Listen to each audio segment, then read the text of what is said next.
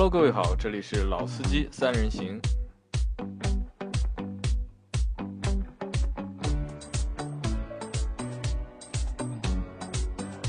Hello，大家好，欢迎收听《老司机三人行》，我是杨磊。哎，我是任成，又来了。哎，我是陈荣杰。哎，我是王庆元。啊，我们接着就是上期的节目继续啊，就是上期节目之呃开始之前，就是我问就是几个问题啊，就是因为陈忠杰和王老板你们是第一次来我们这个节目，然后前一期节目可能就是因为第一期嘛，会有点紧张，但是因为前期我们其实也录了三十多分钟，然后现在应该不紧张了吧？应该好点了吧？好点了，对吧？啊，因为我们只有三个麦克风，然后可能就是因为王老板和陈老师是坐在一起的，他们两个共享一个麦克风，那就所以在前一集的过程当中，可能有有些段落啊，就是声音会忽轻忽响，那这个也希望就是听众朋友们能够包包含一下，对吧？然后。对我们节目如果有兴趣的话，就是因为前一期节目因为时间急嘛，我来不及说嘛，就是可能就是群里面也有很多人，或者是听众当中也有就是一些喜欢收集汽车模型的小伙伴。如果你们觉得就是对我们前一期节目就是有看法，或者是有意见或者有建议的话呢，也可以就是去关注我们的公众账号，然后就是加到我们的这个就是微信的聊天群里面来。然后我稍后会把陈老师和王老板。都拉到我们这个群里面来，然后你们如果有就是模型上面就是可以就是交流的东西，也可以在群里面和大家就是交流一下。公开批判，公开批判，公开批判一下。那就是因为前一期其实我们只是和大家就是起了个头嘛，就是因为三位都是喜欢模型，对吧？然后喜欢玩这个东西，因为我不能算不理解，只是觉得这个东西并没有就是那么好玩。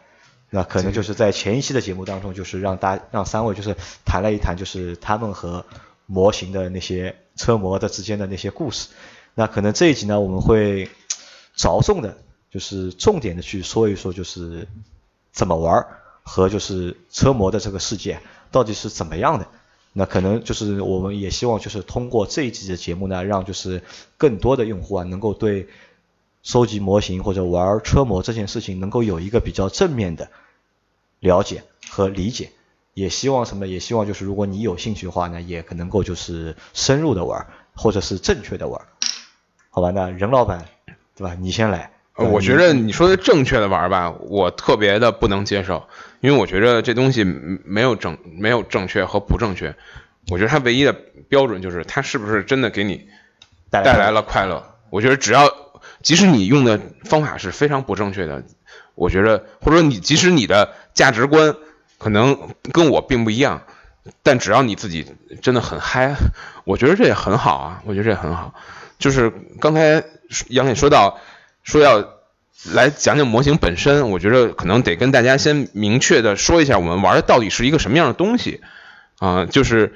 我们讲的车模呢，其实你要从它的发发源来说，都是从玩具来发源的。就是在几十年前，那些啊玩具的厂商，他们最开始就是生产这个汽车玩具嘛，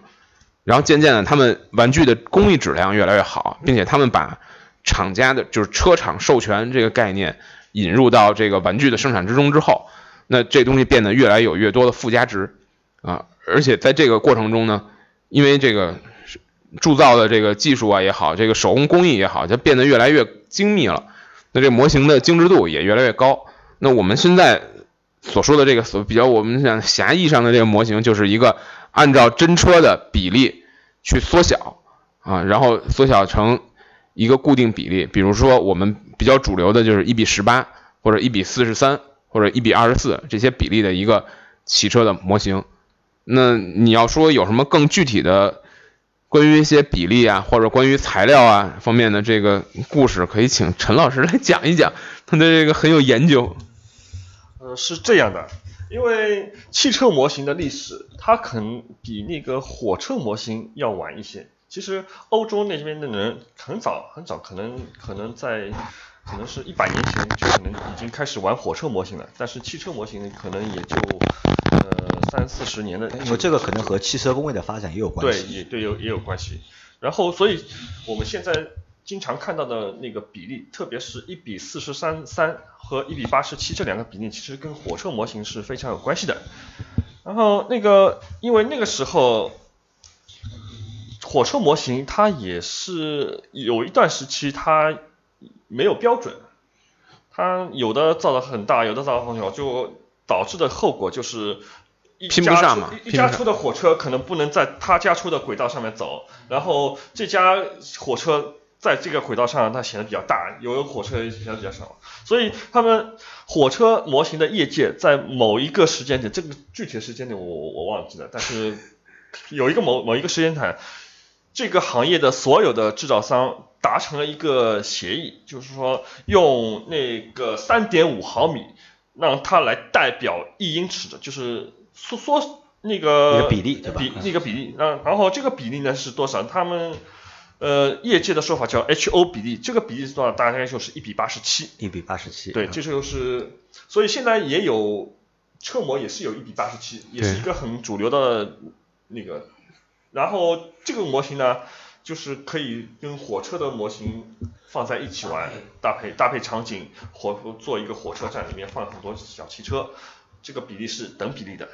那一比四十三怎么来的？很简单，八十七乘以二，那个那个在那个就四舍五入一下四舍，五入下就是一比四十三，这个也是一个汽能现汽车比对，例非常非常主流的一个，因为一比八十七对于一个汽车来讲太小了，太小了。你有很多的线条或者一些细节，你是没有办法在这个模型上表达的啊。包括在铸造上也有很多工艺是你这个线条是铸不出来的，那么小的东西会有一些障碍。然后现在比较主流的就是一比十八和一比四十三比较多吧？对，对然后美国人很喜欢一比二十四，一比二十四怎么来的？那个那个时候是五五六十年代时候，他每个汽车厂都是造那个做那个模型，也是模型，它是作为商务礼品送给客户、送给那个媒体这些有关系的人。他们刚开始的时候，他们不是说把一一辆车缩小成一个标准的比例，而是说把一辆车所有不管大大小小车都缩小到什么程度呢？装进一个八点五英寸的盒子里面，就所有的不管，比如说你原来那个车很大，它缩到那个同样的盒子里面后，就显会显得比较小，而原来比较小的那个车呢，缩到一个这样一个盒子里面，它反而会显得变大变变大，对吧？所以就是最后结果是奔驰 A 级跟奔驰 S 级长得一样大，那那个就很不开心吗？那那个时候凯迪拉克长得很长，然后嗯缩到一定盒子一样大小，那么凯迪拉克就显得小，然后哎。像甲壳虫，它一样缩到那个盒子里，然后甲壳虫就变显得比较大，那怎么办呢？它它也是业业界定标准嘛，就定在了一个差不多一比二十四这个比例上面，然后因为一比二十四也也也不大嘛，后来就有了一比十十八，就都是六的倍数，对，一比十八、一比十二，这样越来越大。那我有个问题啊，就是你们前面说的是就是比例的一个问题，对对吧？目前就可能就四个，就是一比二十四，然后一比十八，对吧？还有一比多少？对，很很比例是其实很多的。呃，比例其实很多的其实很大，有最大的有一比八的，一比有一比十二的嗯，然后后面有，现在至少在中国最主流的是一比十八的，欧洲的话大家比较喜欢一比四十三的，因为你你知道有很多欧洲的这个欧洲的藏家，他的这个年龄平均值要比中国要大很多，那他们在收藏了十几年、几十年之后，他们发现如果收集一比十八实在是太占地儿了。对，而且对，而且一比十八的这个车型可选择的余地啊，相对于一比四十三还是要小很多，所以欧洲更喜欢一比四十三。原来美国有一家这个铸币厂，它是铸币厂，就是做礼品的，叫叫富兰克林，就它生产一比二十四的很多，但现在那个厂不做了之后，基本上一比二十四已经是一个过去的这个比例了，嗯，然后再更小的话，其实呃和我们收藏的这个模型。这个感觉就不太一样，因为它更多的是一种玩具或者一种精巧的东西给你的那种快感。因为比一比四十三再小的话，车所能展现出来车型的本身那个美感就已经很弱了啊。其实一比四十三已经很弱了，因为你你你从一比四三，当你拿在手里欣赏的时候，它确实给你非常精致，因为它它体积很小，大概也就是手掌大十几厘米。那当你在这么小的这个空间里边去做一些非常细细微纤细的这种，比如管线或者是车窗或者是一些呃发动机的这个挂钩等等这些东西的时候，就是给你的精致感非常强。但是这时候你发现一比四十三，你从任何一个角度，你从任何一个视角去看，它已经没有一个接近于真车的透视了。那其实，所以就是国内的玩家可能他更喜欢一个形体上的美感，给你来那种更直接的冲击，所以他他喜欢一比十八或者甚至于更大的这个车模。十八可能很多都是能开门、能开盖，大多数啊，所以对可以可把玩，甚至有的油箱盖什么地方都能开。都能开。那对那我就我这里有个问题啊，就是你们说的就不管是什么比例啊，就是在我们就是这个汽车模型里面，就是它因为是按照就是原车型然后来缩小来制作的嘛，那就是可是不是就是我只那个车里面只有我看得到的部分是有的，然后对，是基本上是没有的呃，是基本上是这样的，就是它只会它它会发动机盖嗯开，那你看到的，就是真车发动机该开开打开来是什么样的，那你的模型就它会尽量去就是应该跟真车是长得一样的。一样的。但这是一个很复杂的呃技术问题，因为你想啊，你你把一个一比一的汽车缩小了四十三倍之后，如果你想让它看起来很像的话，你绝不能让它跟真车一模一样，就因为现在其实你要想做的跟真车一模一样太简单了，所有的新的车车厂都会。他们在买这个授权的时候，都会给你提供一个数字图档，你把这图档缩四十三倍、缩十八倍，这出出来就按说是最不会出差错的。但这样出来的模型是绝对给你视觉上它是不像的，因为你的很多线条你缩小十八倍之后，很多曲线没有了。显示不出来，对显示不出来了视觉上的对差就没有了。模型的有有一个很重要的一个岗位，就是嗯叫修版师，对吧？对，修版师，他要对那个模具。根据去把握他的理解，去把握。他对这辆车的理解，然后对一些细节进行一些修改，该夸张的夸张，该省略的省略啊，因为因为你想，完全缩小是不行的。你你在发动机里可能一个管线它的直径可能，比如说像这个点火线圈上面这些管线，可能它本身的直径就就很小嘛，你把它缩到十八倍，就像头发丝儿一样，就那就没有了，就没法制作了也，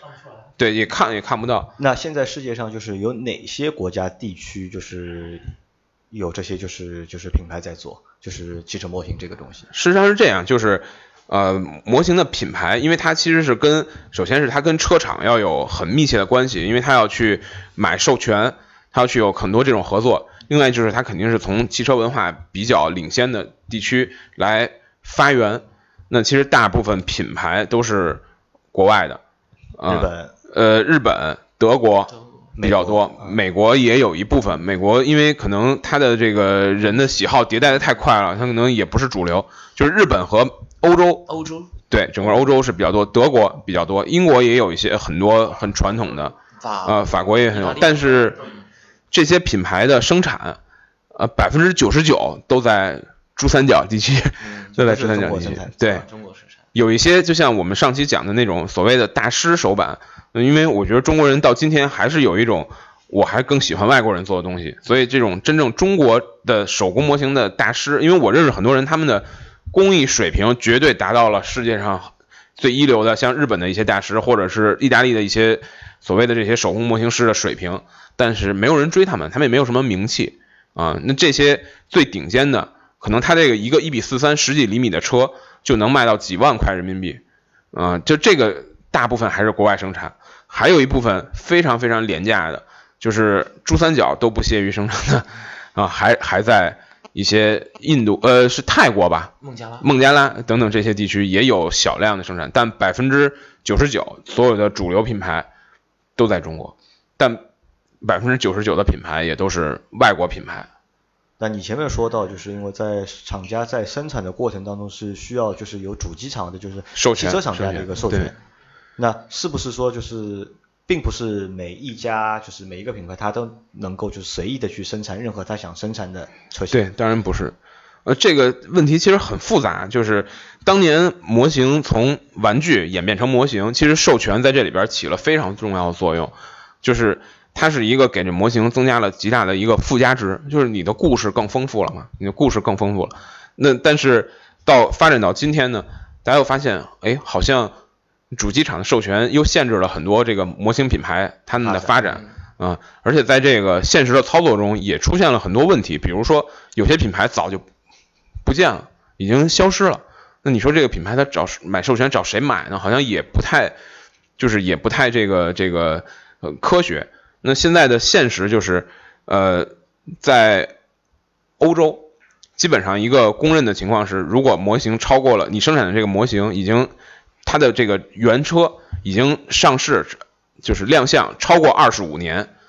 那你不买模型，呃，就是你不买这个模型生产厂不买这个版权，车厂是告不赢的。但是呢，模型生产厂为了去增加自己模型的附加值，通常他们还会买，啊、也有后续的就是合作嘛。这个授权贵不贵？呃，不同品牌的价钱不太不太相同，比如说会和就是目前的就是品牌的一个溢价相关吗？相关，嗯比如说现在最著名的案例就是法拉利，法拉利，因为它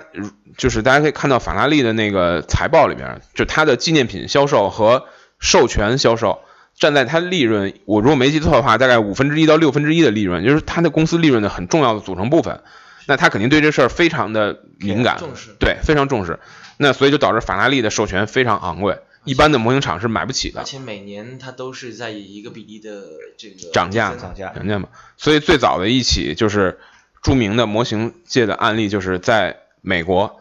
啊、有一个模型生产有一个模型品牌吧，它不是生产商，有一个品牌，它生产了法拉利的是幺五六吧，一个老的 F 一赛车，然后法拉利就到美国去告这个品模型，因因为你你你生产了跟我一模一样的车，然后我甚至法拉利的这个马标你都印在你的模型上了，但是结果就是没有高赢。因为那个车型超过二对，因为在没有欧美的这个法系里边，就是他他认为二十五年以上是所谓的就是公共领域嘛，你没有人能。它有两个理论依据，一个理论依据是汽车也不是这款车不是你自己生产的，对吧？轮子也不是你发明的，发动机也不是你发明的，你也是站在前人的这个肩膀上，你来生产出一款很牛的车，这是其一，所以你不可能永远占有你的这个这个这个这个权利专利。然后其二就是他们认为，如果所有的专利都是无限期的占有，社会没法发展了，对吧？大家都坐在自己的这个这个这个荣誉簿上，就可以永远吃到死，那就社会没法发展。所以他们有一个这个法律上的二十五年的这个期限。那在这个案例之后，德国有一个很另一个很著名的就是龙头企业吧，就是模型生方面的龙头企业，也生产了法拉利的二五零 GTO，也是在没有版权的情况下生产，但是好像这次法拉利没有告他们，告嗯，也告了。也告了是吗告了？但也没有告赢呗。嗯，其实就是，嗯，最关键一个问题是在看这个模型品牌是不是呃考虑这件事情。考虑就是后续跟比如说跟车厂的一个合作，因为如果一旦做了这件事情，就算是嗯车厂来不告你的话，但在后续的这些合作上，比如说新的这个版权的这个落实上，车厂肯定是不会再放这样一个口子给你。因为模型生产出来，其实呃，像我们这样这个小众啊，收收藏的人还是很小众的，更大部分的产量其实是被车厂消化了。比如说，比如说未来，呃，他他可能车一出来，他要做几千几万个模型去送礼，然后去铺他的这个经销商的礼品，啊、那如果你你不买这个车厂授权，那结果就是你以后就别赚这钱了呗，你就别想再卖给这个车厂你的模型当礼品了呗你，的这个品牌，你以后这个上黑名单了，就是上黑名单了没有一。个任何的一个延续性，不可能做任何的新车，比如说这个车厂，它不会给你任何的新车的一个授权。那前面我们在讨论吧，就是我说你们在收集车型的那个过程当中，就是好像就是都是会以就是一些老的或者一些经典的车型为主，就是新车的这个比例好像不是很高，我觉得。没有这个要看那个收藏者的那个这个要看收藏者的一个爱好有的人就觉得去追那些新的车型也是有的。那就是理论上就是世界上目前就是任何一辆车，其实我都能够买到它的一个车模的。嗯，理论上大部分吧。那自主品牌的车呢？比如说我想搜一个什么奇瑞 QQ 啊，有，就是这种基本上自主品牌的车都是礼品单嘛，礼品单很多因，为车厂会做这。个倒是一个中国比较有中国特色的，因为其他国家的车好像有车模的比例反而没有那么高，但没有那么中国高中国很多自主品牌，因为它作为一个礼品，他希望采购一些那些近水楼台嘛，这些东西都是中国生产的。然后这个生产厂商又正好全部在中国，对，成本也降低了很多，所以有有有一个国际收收藏模型的那个氛围氛围，对有一个氛围，然后它有一个专门的门类叫中国中国汽车模型，对吧？对对，其实就是收收集模型的根源，不管你买了一个老的汽车还是新的汽车，其实根源都是你喜欢这个车的这款真车，对吧？很少有人会，其实当然也有，就是他完全被这个模型的工艺所吸引这是，对也有这样的人，但其实我相信大部分像像我和陈老师这种收集了很多年的人，他们都是喜欢这辆车本身。那可能这个你是新车还是老车，就跟每个人的口味有非常大的关系。那两位比较喜欢哪个比例的，就是收藏哪个比例的车？那？我知道陈老师是来者不拒的，没有比例数，我是都是一比十、啊。一比十八，对，那一般就是陈老师收一辆一比十八的车，大概需要多少钱？呃，便宜的范围很大吧？便宜的一百多块都有，便宜的贵100多块那这个一百多块是正规的嘛？就是他有有拿到过授权，也有也有也有，有的有的，对，便宜的一百多，一百多，贵的贵的贵的四位数的四位数，就对是可能要几千块。几千块嘛。他们之间的差别在哪里呢？工艺，工艺，对，主要是工艺，呃，很简单，就是零件数量，对，很很简单，就是一个，比如说像我们说的一个叫 CMC 的品牌，它一个一比十八的车大概也就是二十到三十二十五厘米左右，那它现在最多的车的零件数能做到大概两千两百个，我印象中。那你想，你把两千两百个零件堆在一个那么小的车上，那肯定还是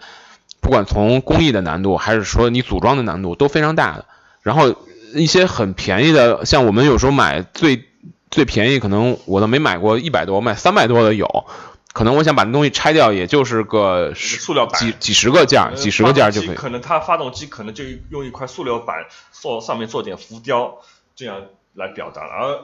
非常昂贵的那些模型，四位数的模型可能就要用很做一个小的发动机零件。对你，你哪怕你真的把，如果有你有这机会真的把那个发动机拆下，你发发现这是一个完整的发动机。对，我觉得那个公众号里到时候我们可以贴一些图片，让大家去感受一下这个最精致的模型它是一个什么样的状态。我觉得其实很多这个没有，就是他没有接触过这个东西的人，他可能没有一个直观的感受，可能图片他会更更直观一点。那你们两位现在就三位就是在收集这个过程当中，会收集就是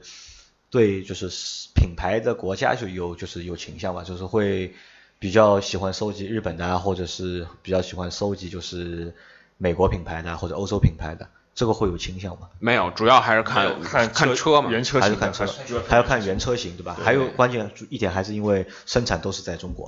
可能就是在生产工艺上没有呃太大其实是这样的差别跟，价格很有关联的，就是多少价一分价钱一分货，在和价格也会有关联，对吧？而且很少会有正面，就是其实汽车模型的不同品牌之间，他们很少有正面竞争，就大家很默契，因为这个圈子相对很小，对吧？我我出了了宝马的，对就是就是我做了宝马七系，可能我别的家就不五系对啊那边就做了五系，那边做了 Z 四，就不太大家很对吧很少会重，因为能做的模型太多了啊。重的比较少，很少很少他们重的会比较少厂商自己也会有一种那种自动回避的那种机制。对看到市场上已经有这样一款车型，我我没有必要跟他去正面交锋，我可以嗯，正面交锋的时候也有，但就是摩友很开心嘛，大家可以拿来看看哪个好，会会玩的很开心。同一款车型可能有几家厂商来做，但可能档次是不一样，因为定价的关系，就是档次产品的档次可能会不一样，对对吧？有可能，但有也有可能是几家厂我版本有点区别，那导致的结果可可能有一个消费者可能两两款都买回去了，这也也是有可能的。啊，那就是不管是一百块的还是就是几千块的，就是产地大多数百分之九十九可能都是在中国，国。中国那可能因为中国一是达到了这个生产的工艺，二是中国的就是就是那个劳动成本对，因为这个模型的组装最最严重的还是一个劳动密集型，劳劳动密集型劳动密，集型。啊，很难，因为很难机械化，很难完全机械化，并不是说完全因为它的这个精度很高，而且就是它一个是精度高，另外一它的批量也达不到说像 iPhone 或者什么那种那种级别的批量，对，一般就是几千个生产单一车型生产到两一万已经算很多了吧，呃，所以你想这东西你你很难完全把它机械化，那手工反而是一个成本最低的选择。那你们两个应该都去参加过，就是去参观过主机厂，应该都去参观过，应该。对，模型厂你们去参观过？参观过，有你有吗？看过，哪家？非洲吗？嗯，对，非洲感觉感觉怎么样？就是一个人山人海也是人山人海，劳动密集型。劳动密集型。它的原材料的成本，应该我想占的比重是不大不大因。为一比四十三跟一比十八车差这么多，但是它价格并没有差那么多。因为模型的就是材料主要还是就是铁皮和塑料，呃，呃，两种，两种，一种是所谓叫锌合金，就是就是金属的，金属的啊很这个东西成本最大在哪儿呢？就是你要开一个钢模，嗯，因为你铸造锌合金，你是要用一个钢的模具来铸造。这个开这个模具，其实咱们到主机厂，你看汽车也是，你这开模成本是最重要的一个车型研发的一个投入，在模型厂也是。套钢模可能就要几十万。对，然后还有一种现在比较流行的材质就是树脂，啊、它可能在你最最终组装，比如打磨啊、喷漆上会更比比金属更麻烦，因为树脂是一个更更更娇贵的一个材料嘛。哦，就是这种这种复合塑料。对，然后但是它因为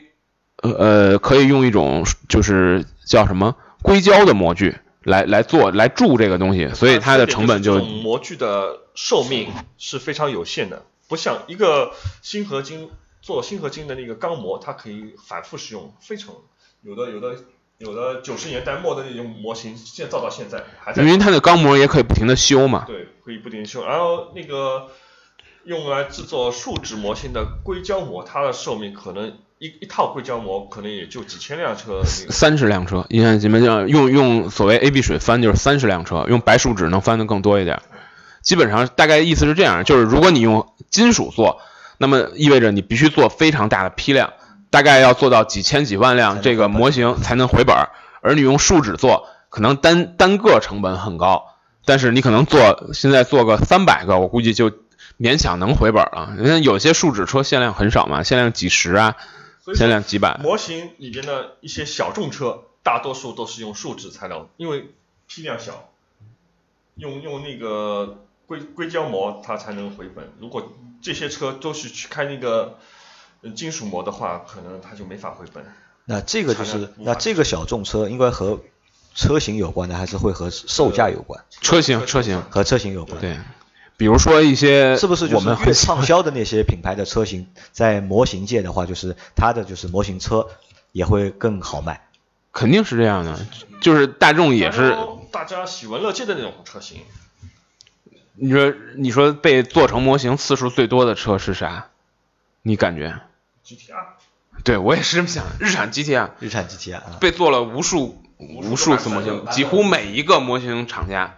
都生产了日产 GTR。那这可能也和就是这辆车在就是消费者心目当中的那个地位神车嘛，对吧？因为我去过，我去了好几个地方，我去东南亚那些国家去的比较多嘛。然后我我问了一些，就是我包车开的那，我有包车嘛，然后那司机我问他，你最喜欢哪辆车？很多人和我说都是 GTR，，包括就是我们身边很多小伙伴也都是梦想有一辆这个车，对吧？但我对对那个车其实没有什么太大的感觉。但我也没有可能很多人对这个车还是有就是感觉。吧它是完全的一种，因为刚才我们讲嘛，就是大家我们知道我们这些人喜欢汽车，是完全把它当成一种，它是有情感的。我们认为 GTR 嘛，其实它情感很，它的情感方面的因素是很弱的。它最牛的地方就是它它足够快，对吧？我觉得这个的话要分，也是也是要分几块来说，因为对我们国家来说，可能 GTR 因为引进的比较晚，就相对来说就是这一个层面不是很高。但是你像比如说日本啊、东南亚啊，G GTR 对他们这个车可能深入人心。你包括像呃我们之前会说到的八六，对不对？在在某一些某一代人的心目中，它也是一个神车。包括你在欧洲的话，那就是九幺幺九幺幺这个系列的。它在那个欧洲被制作出所以那些车的模型也就会非常多，嗯各种厂商、各种品牌都会去做。如果换一辆车，比如说某一个某一个大众的某一款旅行车，它可能没有那么多模型厂商去愿意做，因为没有那么多用多用户对吧？因为我都不所以所以跟我都不认识这辆所车，以它只就不太能用可能去买。一一种嗯数值模型去表表达它，因为因为开金属模具的话，那是 血本无归的。那可能我觉我们也可以拿就是模型车的里面的一个车型的一个销量去就是映射一个就是实际的这个车型在消费者心目心目中的那个地位对不一定是销量就就心目中那个地位。对吧？如果哪辆车如果它卖的最多的话，或者是它保时捷九幺幺就会有很多人去买。它复刻的次数越多，或者但是它如果换一辆，比如说保时捷九二八那不肯定，最简单的就是保时捷卡宴真车卖的比911多到不知道哪里去了，但是模型卡宴肯定没有911卖的好。就是大家在买模型的时候，还是其实我觉得有很多的心理是一种，我我在现实中可能种种原因我没法拥有。买，不了，真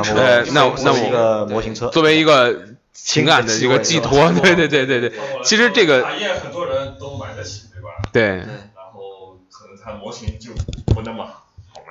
呃，这个可能和就是凯宴的车主还有关，因为买凯宴的车主基本上都是年纪偏大的对啊，然后买了可能他就凯宴的人也心中也向往着九幺幺啊。啊，这个我觉得倒不一定，不一定吧我？觉得我觉得这个不一定吧？因为凯宴是一个保时捷里面比较特殊的一个车型，我觉得和保时捷的就是基因基本上没有什么就是太多的关系。嗯不，但你真的开过那个车之后，就是我感觉啊，如果让我让让我推荐一辆就是所谓的大型 SUV，、那我第一个推荐肯定是卡宴。我觉得你如果问我为什么，我说这个车是开起来完全不像 SUV，就是它的重心的感觉，它的操控的灵活性，绝对比所有其他要好不止一个档次。我觉得实在是很牛的一件事。因为我我家那个时候同时有过一辆凯宴和一辆九幺幺。然后凯宴开到现在，然后九幺幺大概我姐姐买回来大概一个月不到就卖掉了，就 因为她说那个车就是开起来不舒服嘛，但凯宴她留下了嘛，她觉得凯宴坐着舒服嘛，对，好吧，那这期节目本来我们想说三部分内容的，但可能是因为两位、三位就是进入状态了，然后第一部分就占了我们整整一集，那可能我们这一集就先到这里，然后我们再开一集新的，然后再谈后面两部分我们前面没有谈到的东西，好好好，好吧没问题。然后一次让大家过足瘾，是吧？好，没问题。好吧，那先这样，大家再见。明天见。